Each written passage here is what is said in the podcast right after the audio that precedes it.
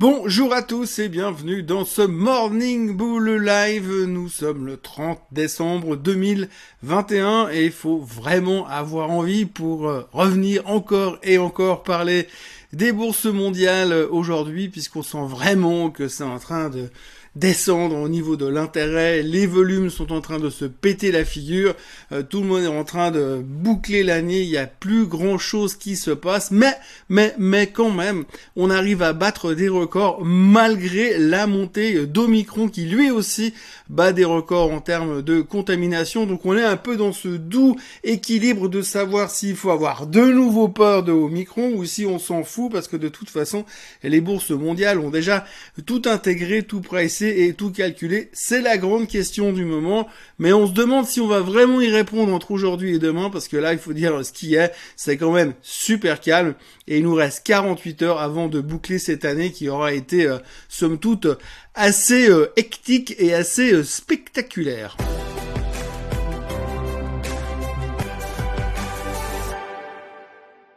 Donc ce qu'il faut retenir en ce euh, jeudi matin, c'est que le Dow Jones est au plus haut de tous les temps, mais alors euh, de façon euh, homéopathique.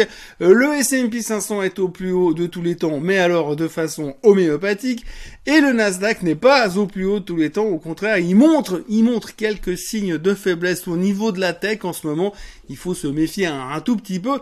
Mais c'est vrai qu'on est un peu en train de se poser des questions. Est-ce que vraiment aujourd'hui, le 30 décembre, vous allez faire les grandes manœuvres et restructurer votre portefeuille? Ça m'étonnerait un petit peu et c'est un peu le sentiment que ça donne un peu partout. Euh, c'est vraiment euh, plein d'hésitations.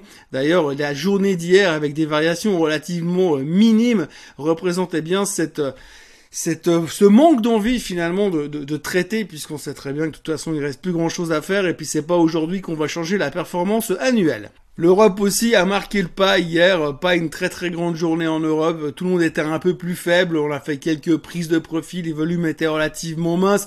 La grande préoccupation, comme je le disais en ouverture de ce Morning Bull Live, c'est que les gens se concentrent vraiment encore et encore et encore une fois sur Omicron. C'est vrai que c'est difficile de faire autrement puisque dès que vous ouvrez un journal, dès que vous allumez une, une télé, vous tombez à chaque fois sur les nouveaux chiffres de contamination. On va pas discuter sur euh, la, validité et l'intérêt de ces chiffres, mais en gros, le marché regarde ça d'un œil, on s'en va de nouveau un record ici, bien non, un record là-bas, ah bah non, eux ils ont fait beaucoup mieux dans ce coin-là. Donc on est vraiment dans cette préoccupation centrale d'Omicron.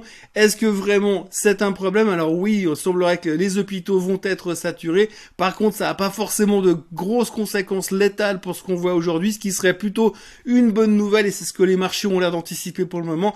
Donc en tous les cas, c'est plutôt rassurant de notre côté, du côté financier, du côté concret, bah, je suis pas médecin ni épidémiologiste, donc on va laisser les experts parler.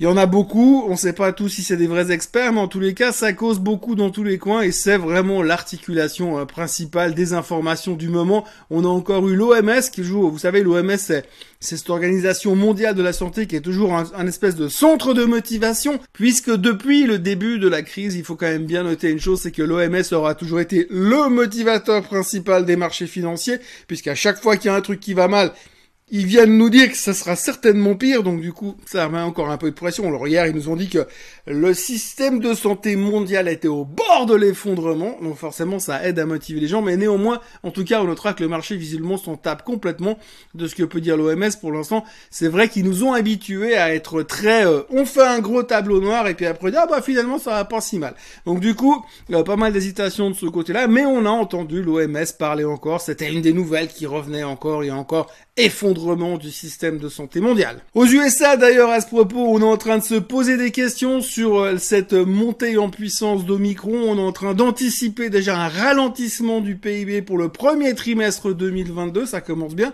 On n'a pas encore commencé 2022, qu'on est déjà en train de couper euh, les, euh, les prévisions de PIB et pas qu'un peu puisque hier on a Moody's qui a coupé ses prévisions de GDP donc de PIB pour le premier trimestre 2022 de 5% à 2% et puis on a Jeffries qui a fait la même chose de 6.6 à 1,5%.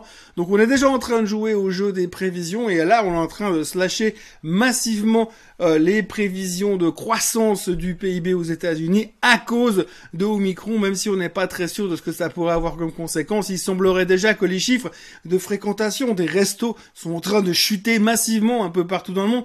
Tu m'étonnes, il faut bientôt avoir passé 12 tests et puis avoir dévacciné 14 fois pour pouvoir aller manger un steak. Donc forcément, ça démotive un tout petit peu les gens, donc ça continue à mettre la pression. Tous les mêmes secteurs habituels vont être pris euh, en, ciseaux ces prochains temps. Les restaurants, les hôtels, les voyages, euh, les, compagnies aériennes, les compagnies de croisière. Donc tout ça vont être sous pression pendant ce premier trimestre 2022. C'est en tout cas ce sur quoi on parie. Et même si le variant Omicron devait calmer le jeu peut-être à terme, c'est clair qu'il y aura un impact à court terme et c'est ce que les gens sont déjà en train d'anticiper. Mais ça, rassurez-vous, c'est pour du 2022. Donc pour l'instant, on reste calme. Mais néanmoins, tout le monde est en train de couper ses prévisions et puis on est déjà en train de se dire que Peut-être, peut-être que la Fed aurait commencé à serrer les boulons un tout petit peu trop vite et ça fait un tout petit peu peur à certaines personnes. Alors, petit message à monsieur euh, Powell, si vous nous entendez, euh, pensez quand même à nous et puis à ne pas resserrer les boulons trop fort pour faire trop mal durant ce premier trimestre 2022. Rapidement, en trois mots, enfin non pas en trois mots, un peu plus que trois mots, mais rapidement faisons un peu euh, le tour euh, des graphiques. Si on regarde aujourd'hui ce qu'on a, on a le Dow Jones qui est au top au peu tous les temps, mais on voit vraiment que c'est assez difficile puisqu'on est quand même euh, très très haut, mais qu'on n'a pas vraiment fait une cassure qu'on va qualifier de super franche. Donc le Dow Jones pourrait être en difficulté, je dis bien pourrait. Le S&P 500 est au top aussi, mais vous comme vous le voyez depuis deux trois jours, c'est vraiment du style on marque le pas et puis on n'arrive plus à avancer. On a un peu les, pieds, les pieds dans le béton et il n'y a rien qui veut faire bouger le S&P pour l'instant. Donc on est un petit peu essoufflé. Alors est-ce que c'est juste le syndrome de la fin d'année que les choses vont se décoincer après? Affaire à suivre. Le Nasdaq qui était tout proche d'aller casser les plus hauts et qui avait été bien entraîné par le SOX hier et bien faibli à l'approche des records, des niveaux records. Donc on sent qu'il y a une, un, désamour momentané pour la tech parce que tout le monde parle de value effectivement euh, contre la growth et puis qu'on se demande si vraiment c'est des bonnes raisons, vraiment est-ce que la tech va continuer en 2022. Donc on sent un peu cette faiblesse du Nasdaq, il faudrait pas que ça dure trop longtemps parce que sinon on va gentiment commencer à déterminer un gros top long terme, et ce qui serait pas forcément euh, positif. Et puis le Sox qui avait cassé, souvenez-vous, euh, hier où on parlait de ce breakout spectaculaire, et eh ben hier il a tout effacé, tout effacé de son record, il revient juste sous le niveau euh, de breakout, donc ça ça fait un tout petit peu euh, souci aussi, c'est pas forcément des bonnes nouvelles, quand vous faites une cassure à la hausse et que le lendemain vous revenez directement sous ce niveau de cassure, ce qui est le cas sur le Sox pour l'instant, ça fait un tout petit peu, un tout petit peu peur. Et on se pose un peu des questions. Mais en même temps, on est le 30 décembre, donc on va pas non plus euh, tirer des plans sur la comète à 48 heures, comme je l'ai déjà dit, mais de cette fin d'année. Le DAX en Allemagne toujours faible, hein, on a vu ce rebond massif, mais hier euh, il arrive plus, donc le, retour, le retour à la baisse était assez sec. On voit que le DAX quand même depuis un moment a vraiment de la peine à, rattraper ses plus hauts historiques, contrairement à d'autres indices comme la Suisse ou le CAC 40, comme le CAC 40 qui lui a refait des new highs mais qui a besoin de confirmer là aussi, puisqu'on sentait un petit peu de, perte de motivation euh, ces derniers jours, mais on peut, allez, on va dire que la motivation n'a rien à voir avec euh, le Covid ou Omicron, mais que ça a surtout à voir sur le fait que on s'approche de la fin de l'année et puis qu'on n'est plus vraiment monstre motivé euh, à, quelques heures euh, de faire péter le champagne. Dans les autres nouvelles du jour, on retiendra que Biogen, il y a des rumeurs comme quoi Biogen se ferait racheter par Samsung.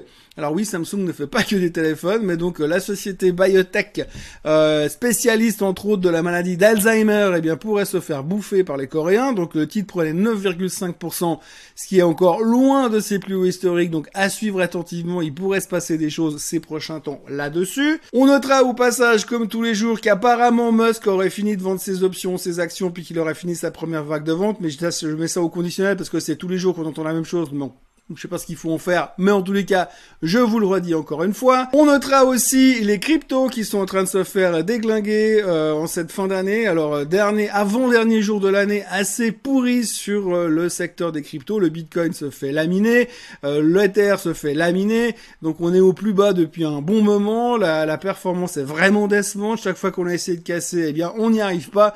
Donc on se pose beaucoup de questions. Alors les raisons sont toujours les mêmes. Oui, alors les taux vont bientôt monter. oui, alors et puis il y aura des réglementations sur euh, les crypto-monnaies. Euh, oui, puis alors euh, la liquidité se resserre dans les marchés financiers. Donc ça va être un problème. Alors c'est assez rigolo parce que tous les arguments qui ne devraient pas toucher ces nouvelles monnaies, ces nouvelles, cette nouvelle manière d'investir, eh bien sont utilisés pour justifier la baisse.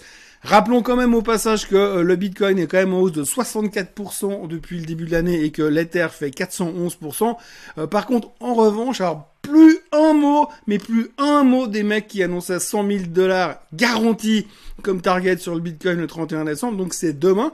Donc je vous préviens les gars, ceux qui avaient prévu 100 000 dollars comme target sur le Bitcoin, c'est demain.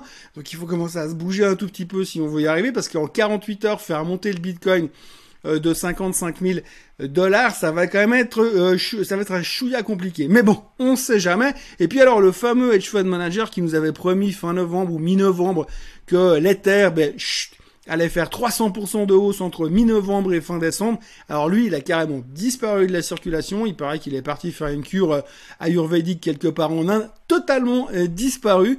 Mais bon, voilà, on verra ça l'année prochaine. Peut-être qu'il s'est gouré de 12 mois sur son calcul, on ne sait pas. Affaire à suivre en tous les cas, mais en tout cas, mauvaise fin d'année un peu déprimante euh, sur le secteur et des crypto-monnaies. Puis on terminera avec un tout petit peu de méfiance sur le prix du pétrole. Vous voyez sur le graphique à l'instant que le baril va, ça va plutôt pas mal malgré un petit peu ces, ces, euh, ce dégonflement, on va dire, ou cette perte de motivation sur les marchés financiers. On voit que le baril continue à relativement bien tenir. On frise les 77 dollars.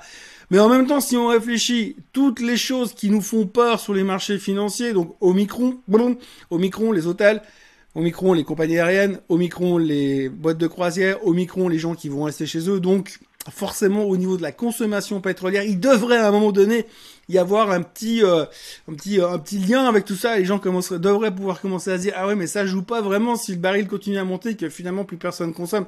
Quand je dis plus personne consomme, évidemment, j'exagère. Mais en tous les cas, quand on voit ça, on pourrait se dire, peut-être qu'il y a un problème à ce, sur le baril. Pourquoi est-ce qu'il continue de monter comme ça?